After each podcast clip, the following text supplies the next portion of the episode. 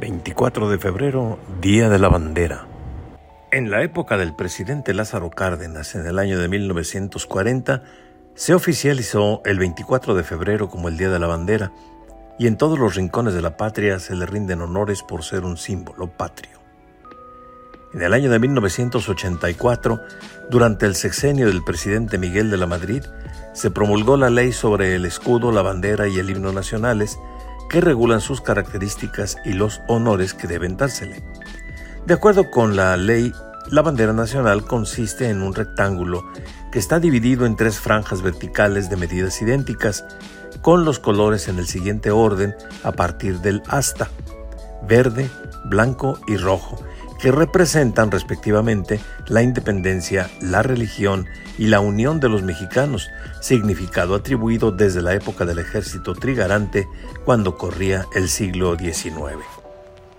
En la franja blanca y al centro tiene el escudo nacional con un diámetro de tres cuartas partes del ancho de dicha franja, representando el águila parada sobre un opal, devorando una serpiente, señal recibida por nuestros antiguos pobladores por parte del dios Huitzilopochtli cuando los antiguos mexicas salieron de Aztlán para buscar el lugar donde establecerse que finalmente fue Tenochtitlan. Un modelo de la bandera nacional, autenticado por los tres poderes de la Unión, permanece depositado en el Archivo General de la Nación en la Ciudad de México y otro en el Museo Nacional de Historia también del Distrito Federal Antiguo. La ley establece la obligación de que el 24 de febrero se transmitan programas especiales de radio y televisión destinados a difundir la historia y el profundo significado de nuestra bandera, además de llevarse a cabo jornadas cívicas alusivas a la solemnidad.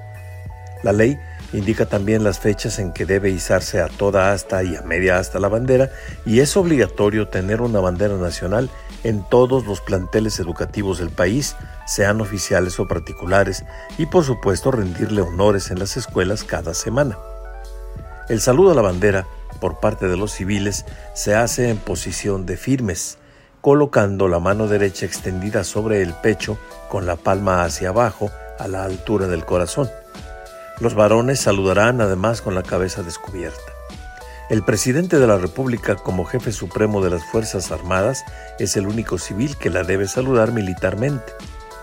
La ley permite que los particulares podamos tener la bandera nacional en nuestros vehículos o exhibirla en nuestros hogares de residencia, en nuestras oficinas o centros de trabajo, siempre y cuando se observe el respeto que merece nuestro símbolo patrio. La banda presidencial tiene también los colores de la bandera y también el escudo nacional es un símbolo patrio.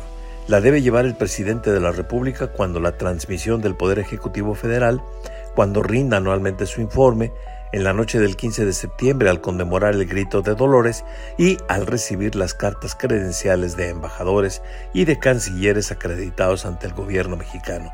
Son los únicos momentos en que el presidente de la República puede llevar la banda presidencial.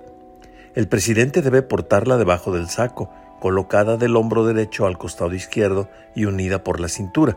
La única vez que la porta encima del saco es durante la transmisión de poderes en la que la portarán el presidente entrante y el presidente saliente fuera de su saco. Por último, y en cuanto a los símbolos nacionales, conviene recordar que el himno nacional no se saluda, Varones y mujeres deben entonarlo siempre en posición de firmes.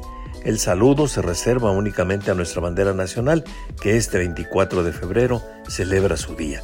Conociendo más nuestros símbolos nacionales, nuestros símbolos patrios, amaremos más a nuestro querido México.